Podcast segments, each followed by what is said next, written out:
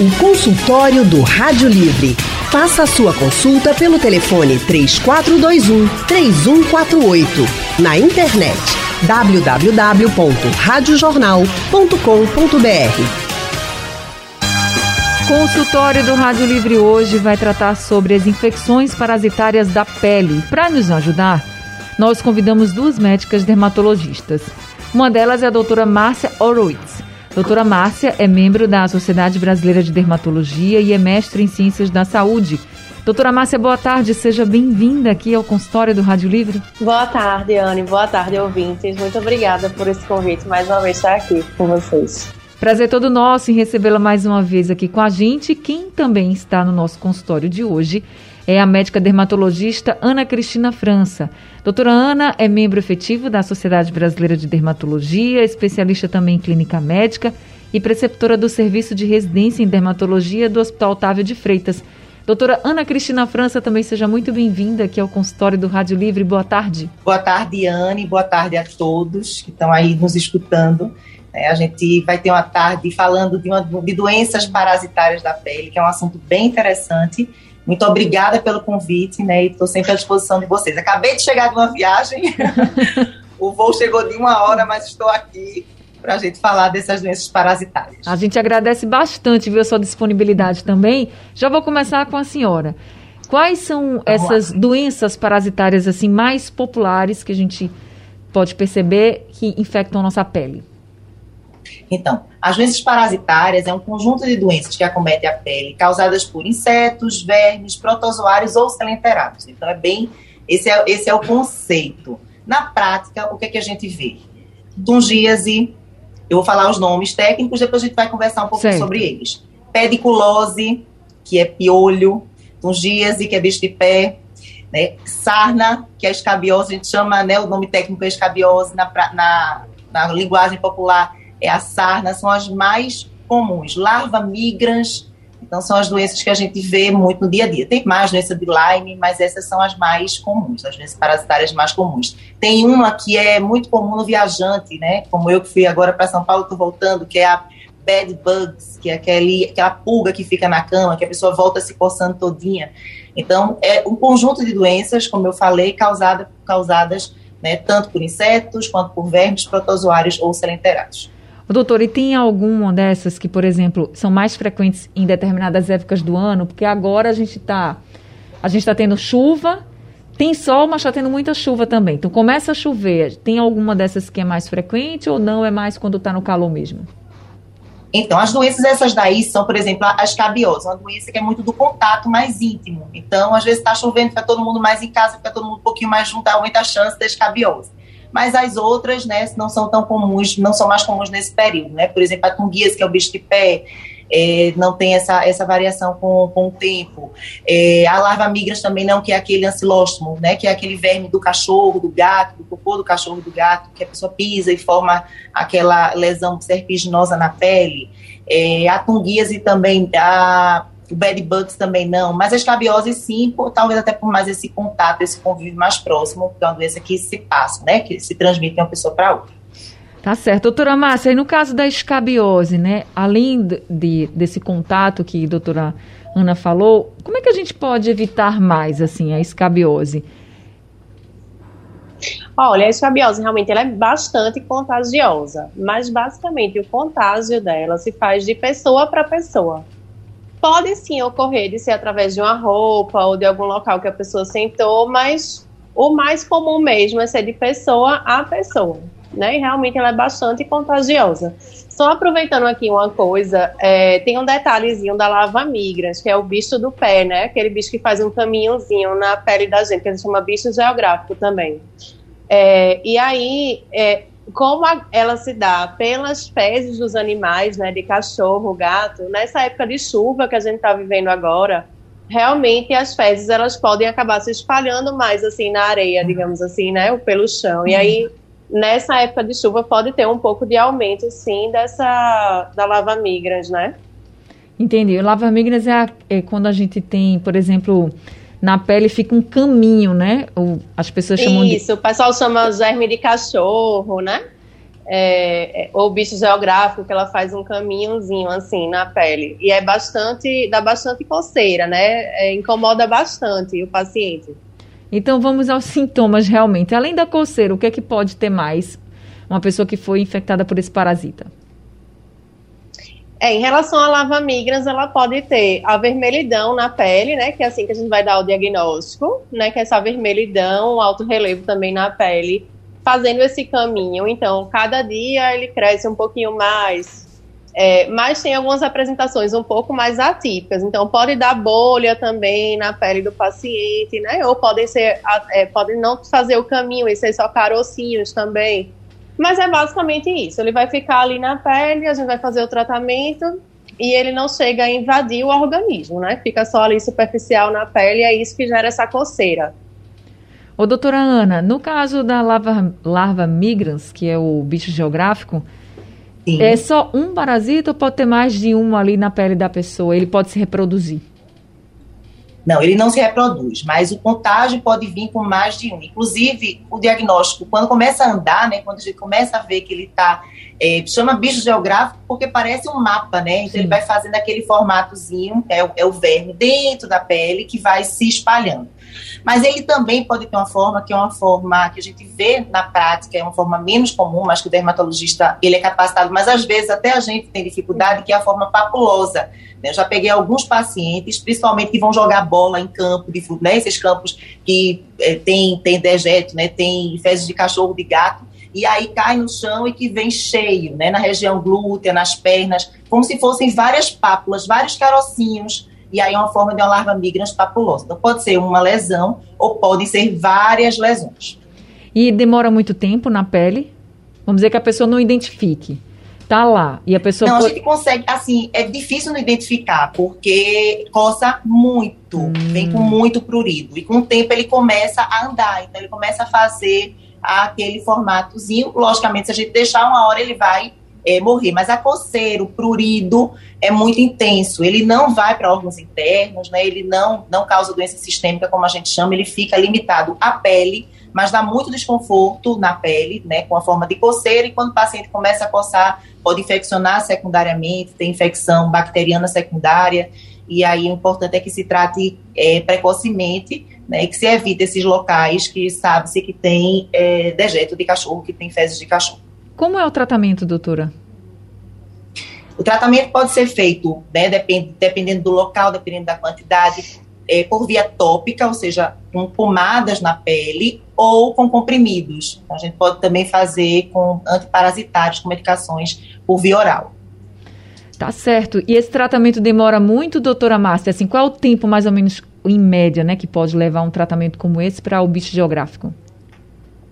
Não, o tratamento ele é bem curto, né? Como se fosse um, tratar um verme, digamos assim. Então, tem algumas medicações de dose única, tem algumas medicações que às vezes a gente até aproveita, né, para tratar, assim, é, tratar todos os vermes do paciente, digamos assim, uma profilaxia, mas é coisa de um dia, dois, três dias. Às vezes tem que repetir com sete dias, mas em geral é bem tranquilo o tratamento, né? Só uma coisa assim, para quem estiver em casa, que estiver agoniado com isso, ainda não deu tempo de ver o médico, às vezes o próprio paciente ele bota uma pedrinha de gelo, né? Ali é bem clássico isso. E realmente isso pode aliviar, porque vai paralisar o bichinho, né? Ele vai é, ficar aquele ambiente gelado ali e ele realmente não consegue progredir, né? Só cuidado para não ter queimadura assim na pele. Mas é importante realmente que o médico faça esse diagnóstico, né? Porque apesar de fazer esse caminho, como a doutora Ana bem falou, é, algumas lesões não são tão típicas, né? E o caminho também pode ser, o paciente também pode confundir com outras dermatoses. Então é Sim. super importante essa avaliação médica. Aí, é, fazendo o tratamento, o bichinho morrendo, por exemplo, sai aquela mancha que fica na pele, porque realmente fica bem vermelho ali, né? Você vê aquele caminho todinho. Sai a mancha ou demora mais um pouco para sair essa mancha? Não, a mancha sai, ela não costuma demorar tanto tempo para sair, ela melhora assim. É, só, claro, se o paciente tiver coçado muito, né? Se ele tiver é, arrancado, digamos assim, aquela pele, aí isso pode realmente causar alguma sequela na pele do paciente e demorar mais. Mas se for só realmente a inflamação né, da lava migras, ela regride até rapidamente. Tá certo. Gente, eu vou precisar. É, a senhora falou, antes de eu ir para o intervalo, a senhora falou aí do gelo, o Cláudio do Recife está dizendo aqui, a minha avó tratava esse germe com o gelo. E aí, só confirmando aqui o que a senhora disse, que realmente colocava para aliviar, é. né? Então, eu vou é, precisar. Porque, como a doutora Ana falou também, né? É, esses, esses, uma hora esse vermezinho ali ele vai morrer. Costuma ser autolimitado também. Então, às vezes, se o paciente realmente tratou só com gelo, ele sofreu um pouquinho mais, mas realmente acabou tratando. E já temos aqui ouvintes com a gente. Jaziel de Beberibe está ao telefone. Jaziel, boa tarde para você, seja bem-vindo ao consultório. Boa tarde, Anne. Anne, eu vou pedir desculpa, mas eu vou pegar a carona porque é difícil ter dermatologista aí, Ana. Fique é, à vontade. Vê bem, é, eu, eu vou perguntar primeiro, aí cada um responde, responde a pergunta. Ah, o, o, tal do chato, que parece o piolho, ele também se enquadra na, na, nesse, nesse, quadro de parasitose? E assim, eu tô com lipoma nas costas, já fez cinco meses agora, dia 12. Eu fui pro médico já pro posto e eu vou ser encaminhada para um serviço de, de, de pequena cirurgia só que ela disse que eu vou passar dois anos esperando. Eu quero saber se isso cresce, porque tem é, situação de, de, desse tipo que fica parecendo uma laranja e tudo. Eu sei que meu já faz cinco meses, eu não estou notando ele crescer. Então me responda por gentileza e desculpa aí, viu, Anne? Não precisa se desculpar não, Jaziel. Muito obrigada. Esse espaço é do ouvinte mesmo. Doutora Ana Cristina, a senhora pode ajudar o Jaziel? Posso, posso sim. Então, Jaziel, lipoma é um tumor benigno da pele, é um tumor de gordura da pele, e que, obviamente, tem outros diagnósticos diferenciados. A gente, quando avalia, a gente avalia com ultrassom para tentar definir, né, e pode ser virado. Mas como ele é benigno, ele não é um câncer de pele, e ele pode aguardar, não é urgente a remoção dele.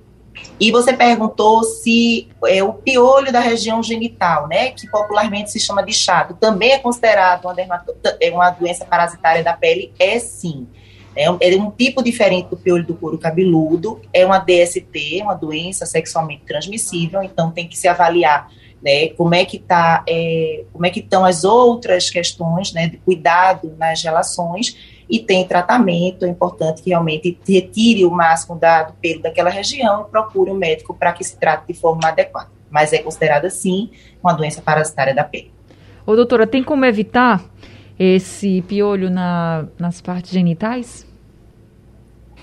Tem. Acho que primeiro cuidado é a questão da, do cuidado na, nas relações sexuais, né? Da escolha dos parceiros, de evitar múltiplos parceiros. É uma, é uma doença que, que se pega né, nas relações sexuais. Né? Manter a área sempre higienizada, o pelo sempre aparado, né? O cuidado com a higiene é muito importante. Tá certo. A gente vai agora ouvir a Janaína, do Jordão Baixo. Janaína, boa tarde para você. Seja bem-vinda aqui ao consultório. Oi, Anne, boa tarde. É, boa tarde, verdade. Eu dei bom dia, né? Eu não sei mais. Eu já estou assim tarde, perdida. boa tarde a você e as doutoras. Primeiramente, eu quero dizer que sou sua fã, tá? Oh, muito obrigada. Escuto seus, seu programa tanto no, no rádio como na TV. Ô, oh, Janaína, muito obrigada tá mesmo. E hoje foi um milagre eu conseguir é, falar com vocês aí da rádio. Ai, que bom que você conseguiu então. Tá bom? É, a minha dúvida é a seguinte, Anne, eu queria saber das doutoras, eu peguei aquela doença do gato, a esporotricose. Certo. Só que eu não consegui atendimento no posto, no posto médico. Uhum. Né? Aí eu não, não, eu não tratei. Aí fui adiando, adiando, só que ficou, o, as feridas sumiram na minha perna, porém ficou uma cicatriz. Aí eu queria saber se isso pode me prejudicar futuramente. Entendi. Se ficou a, cica... a ferida saiu, mas a cicatriz ficou, né? Isso, correto. Aí eu queria saber se das doutoras se isso aí futuramente pode me prejudicar, porque eu, fiquei, ah, eu escutei um comentário que poderia atingir o pulmão da gente, do ser humano, no caso. Então, deixa eu perguntar aqui para a doutora Márcia. Doutora Márcia. Oi, Anne. É, então, é, a esporotricose né, é uma doença que antigamente era rara da gente ver, mas atualmente, é, eu digamos assim, que está praticamente um surto né, na nossa região. Então, basicamente todo mês é, eu realmente atendo algum paciente com esporotricose, né? E, e, é uma doença, é um fungo na realidade. Ele é um fungo que fica um pouco mais profundo na pele do que os fungos que a gente está acostumado a ver, né? É, então essa micose profunda é, é, a gente contrai basicamente através dos gatos. atualmente, né? Pode ser também através de algumas plantas, então antes era uma doença até de jardineiros, é, mas hoje a gente está vendo uma contaminação muito grande dos gatos, realmente. E aí, quando esse gato arranha, abre alguma portinha de entrada ali na pele, aí realmente esse fungo se estabelece, né? E a forma mais comum a gente vê é realmente através dessas feridas. O ideal era que tivesse feito realmente o tratamento. Mas se ela é uma paciente que ela não tem nenhum grau de é, comprometimento da imunidade, né? Às vezes o próprio organismo ele consegue é, debelar ali aquela infecção, acabar com aquela infecção. E aí, realmente, como abre algumas feridas, pode realmente ficar essa cicatriz, né? Por conta da cicatriz, a gente teria que fazer um tratamento para a cicatriz em geral, mas ele não costuma é, ir além e afetar outros órgãos, não, certo? Mas o ideal é que ela seja realmente avaliada por um médico e ficar de olho aí é, para ver se vai aparecer algum caroço, né? Muitas vezes não abre a ferida, mas tem alguns caroços no trajetozinho ali da, linfático que a gente diz. Então, é importante esse exame físico é, da, da ouvinte, aí, é importante ela procurar essa ajuda.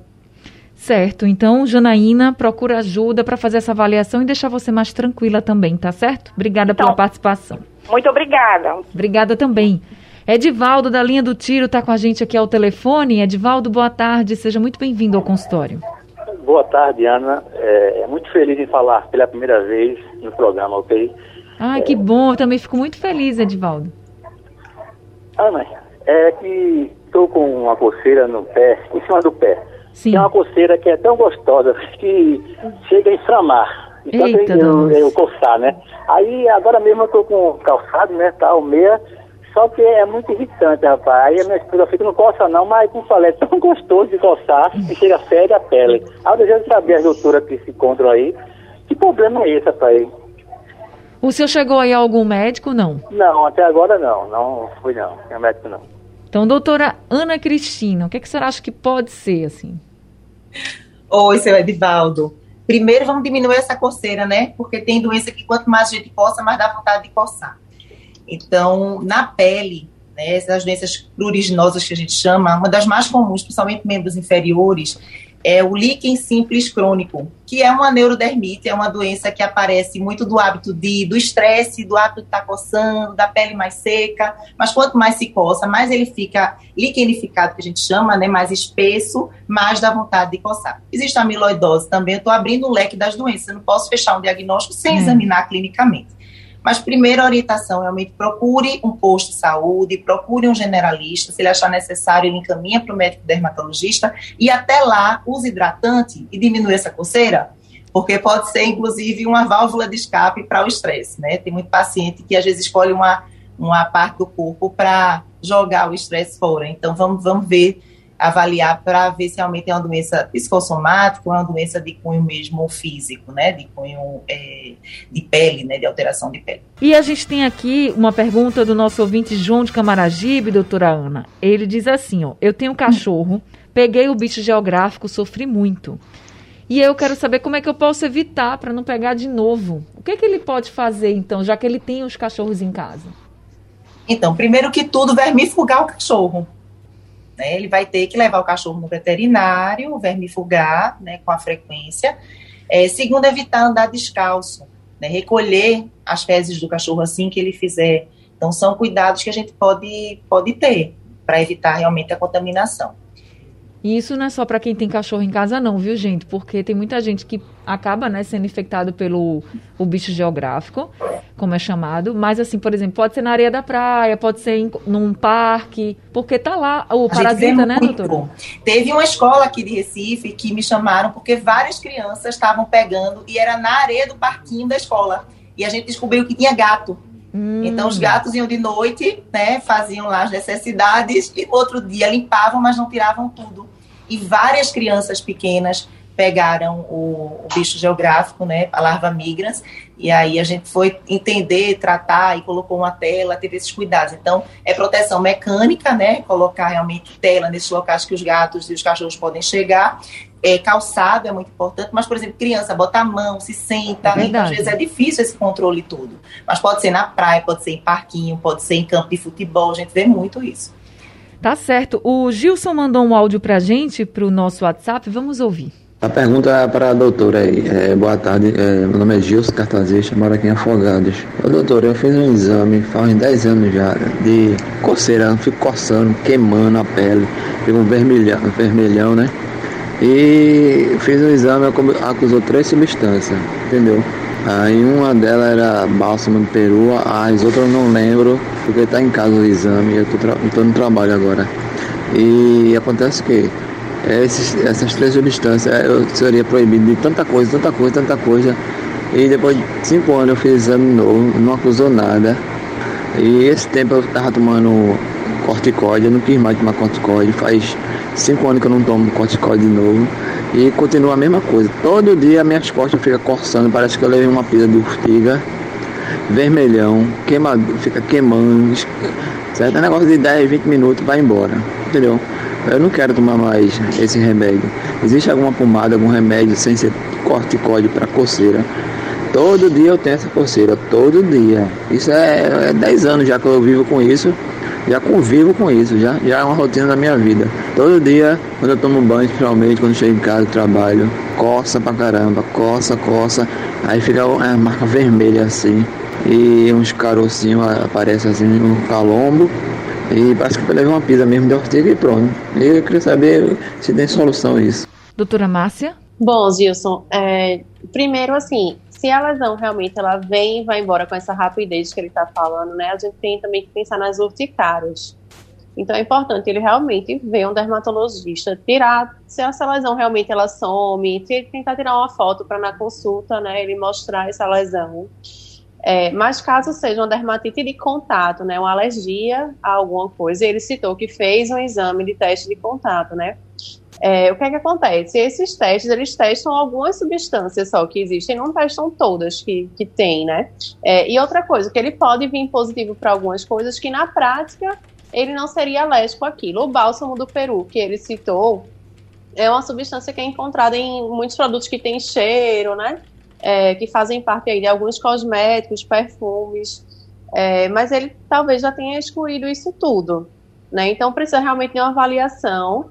É, e esse exame ele pode vir negativo depois. Se ele estiver tomando antialérgico, se ele tiver em uso de corticoide, esse exame ele pode ter repetido e ter dado negativo dessa vez.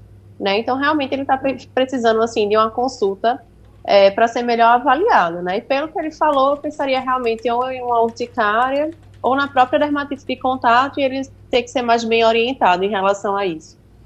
Tá certo, Gilson, procura mesmo, porque é difícil para as doutoras também é, dizerem assim, ah, você pode tomar tal coisa, se elas não estão vendo exatamente o que você tem, entende? Então é melhor que você seja avaliado presencialmente por um médico, dermatologista, que vai. Aí você conta tudo e aí ele vai poder te, te orientar melhor, assim, no que você pode fazer realmente para aliviar essa sua situação. Gente, infelizmente o tempo do nosso consultório está acabando, mas eu queria agradecer muito a participação de vocês e também a participação da doutora Márcia. Doutora Márcia, muito obrigada pelas orientações que a senhora trouxe hoje para a gente, viu?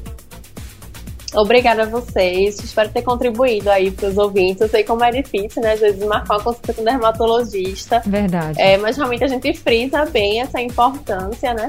É, para ter o melhor tratamento para o paciente mesmo, a gente precisa examinar e estar tá com ele lá na hora. É verdade, mas tanto a senhora quanto a doutora Ana Cristina França já ajudaram bastante aqui os nossos ouvintes, eu tenho certeza disso. Por isso, doutora Ana, muito obrigada mais uma vez por nos atender, viu? Ana, é um prazer estar aqui, né? E eu sempre falo, se a gente conseguir ajudar uma pessoa que não é isso, né? A gente ajuda muito mais, porque essa audiência é muito grande, graças a Deus. Já está valendo a nossa, a nossa hora, já está valendo o nosso tempo. Estou sempre à disposição de vocês no que eu puder ajudar. Nós também. Sejam sempre muito bem-vindas aqui com a gente, viu? Sugestão ou comentário sobre o programa que você acaba de ouvir, envie para o nosso WhatsApp 99147 8520.